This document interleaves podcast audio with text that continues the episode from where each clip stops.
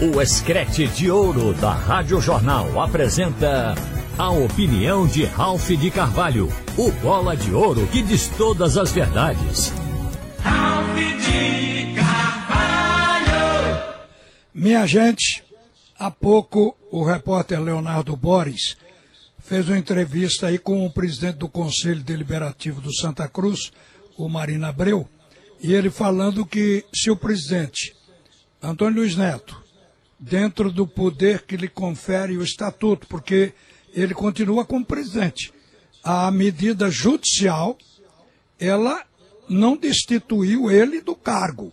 Antônio Luiz Neto continua presidente. O conselho é que teve validada a sua reunião do dia 28 de agosto, aquela que reprovou as contas de Antônio Luiz Neto de 2022, o Conselho é que, seguindo o estatuto, com base na, nas contas que foram reprovadas, vai agora dar sequência e na reunião extraordinária de segunda-feira apreciar o início do processo de afastamento do presidente por 90 dias.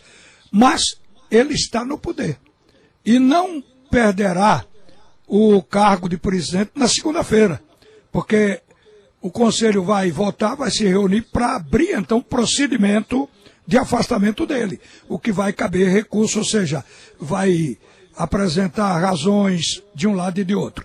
Então, é um processo. Então, Antônio Neto está no poder como presidente de Santa Cruz. E, no momento, ainda está respaldado pelo fato de que teve uma Assembleia Geral, embora se diga que o sócio votou enganado, mas teve uma Assembleia Geral que lhe deu poderes para assinar por essa SAF. Então, o Marina Abreu disse há pouco a Boris, eu estou revivendo aqui a reportagem do Leonardo, em que se Antônio Luiz Neto apresentar esta SAF negociada, projeto elaborado, será aceito pelo Conselho. Quer dizer, depois o Conselho vai apreciar se houve irregularidade, mas se não houver, a coisa tem que ser aceita como está no momento. Então eu hoje liguei, liguei três vezes o presidente de Santa Cruz, porque ele estava reunido logo cedo pela manhã com prováveis investidores na SAF do Santa Cruz.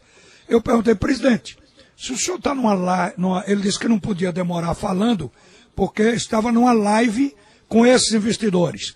Aí eu perguntei a ele, presidente, e nesse caso a SAF está pronta, está terminada. Ele disse exatamente.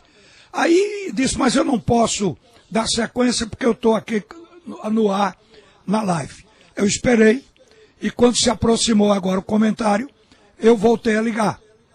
Falo, presidente, que conclusão se chega? Ele disse, olha, eu estou convencendo aos investidores a não desistir do negócio por causa dessa confusão toda que foi criada, dessa coisa que está dentro do clube decisões judiciais, etc., eu estou convencendo.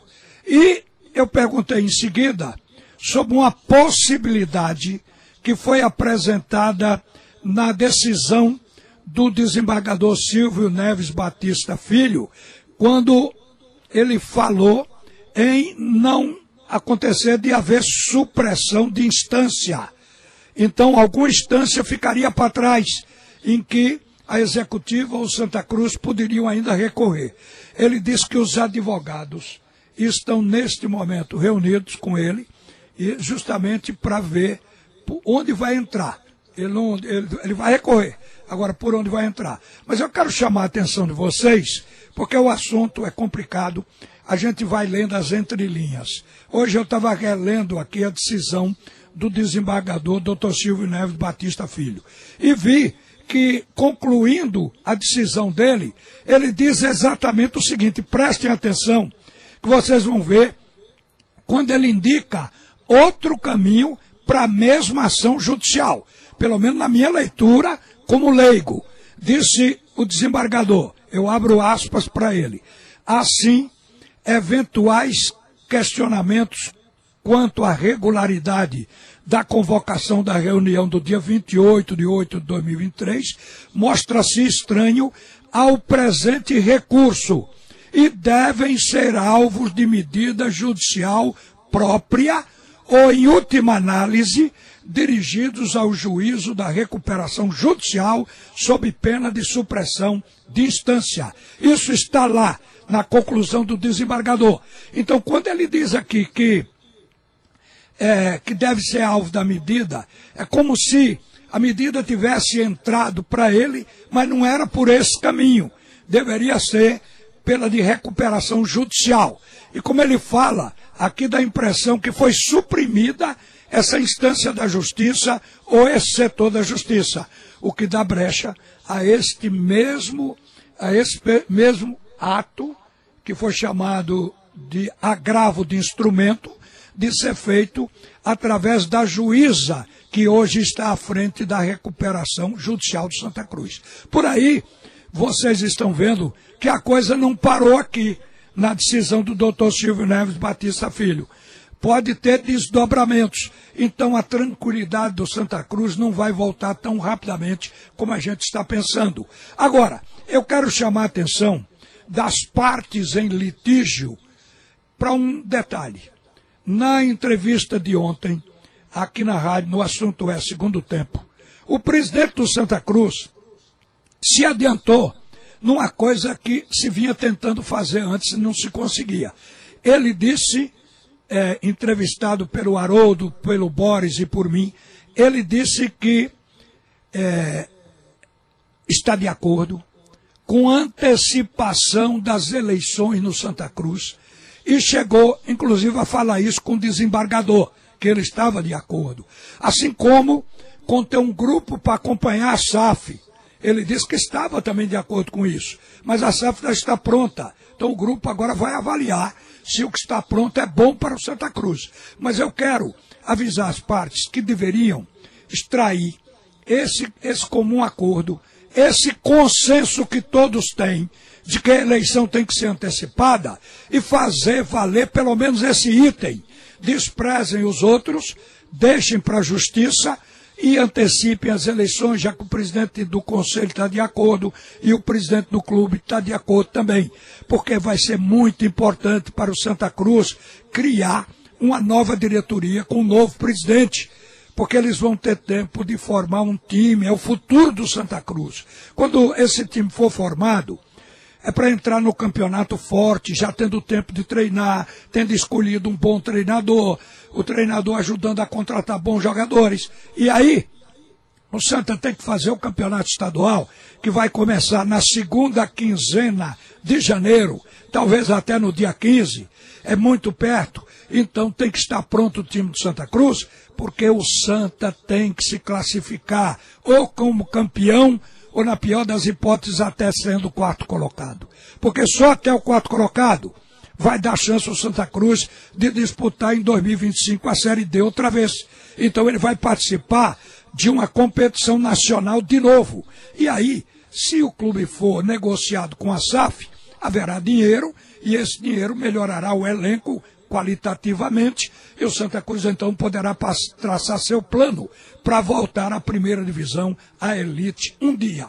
Se vai ser mais tempo, menos tempo, não importa, mas vai ter que entrar nesse processo. Então, esta antecipação da eleição tem como um acordo. Tem como um acordo. Foi firmado ontem pela declaração do presidente Antônio Luiz Neto aqui no assunto é segundo tempo da Rádio Jornal. Então vamos passar para esse passo, porque juridicamente vai ter desdobramentos vários. A coisa não está terminada, pelo que eu vi aqui, na decisão do desembargador Silvio Neves Batista Filho, porque o próprio desembargador, ele abre essa janela de orientação que esse assunto deveria ter ido para o juizado de recuperação judicial. Então, isso aí deixa mais ou menos antever o que vai acontecer com o Santa Cruz daqui por diante. E só para terminar, eu, é uma coisa de futebol que não tem nada a ver com o momento do Santa Cruz, mas é importante a gente acompanhar. O Flamengo está realmente dispensando o Jorge Sampaoli. Ninguém aceita mais e no Rio de Janeiro estão em pé de guerra com o Sampaoli. Então, Sampaoli, para sair do Flamengo, precisa de uma indenização de 14 milhões de reais. O Flamengo quer parcelar com o São Paulo esse valor. E o São Paulo não quer. Quer receber na chincha todo de uma vez. Isso é que está pegando. Já foi feito o contato para Tite. Tite não deu resposta ainda ao Flamengo. Pelo menos que a gente saiba que tenha sido divulgado. Mas o Tite já disse, amigos, que aceita trabalhar em 2024 no Brasil. Então, provavelmente, ele tope até o Flamengo. Agora, vejam vocês como um time gasta dinheiro jogando dinheiro fora. O contrato de São Paulo vai até dezembro de 2024. O Flamengo ainda, ainda está pagando, aliás, terminou de pagar 15 milhões de reais ao técnico Vitor Pereira, que também foi demitido antes do final do contrato. Está pagando 7 milhões e 700 mil a Paulo Souza, outro que foi demitido antes de acabar o contrato. E 11 milhões e 400 mil reais ao técnico Domenech Torren, aquele que substituiu Jorge Jesus. Foi o primeiro de oito treinadores que o Flamengo já colocou para fora depois do Jorge Jesus. Quer dizer, é uma forma. O Flamengo é quem ganha mais dinheiro no Brasil, mas também joga fora, sai pelo ralo. O dinheiro do Flamengo é jogado fora por má gestão. Era isso só, gente. Agora nós vamos para o debate do futebol. Vem aí o segundo tempo do assunto é futebol com comando de Alexandre Costa. Você ouviu a opinião de Ralph de Carvalho, o bola de ouro que diz todas as verdades.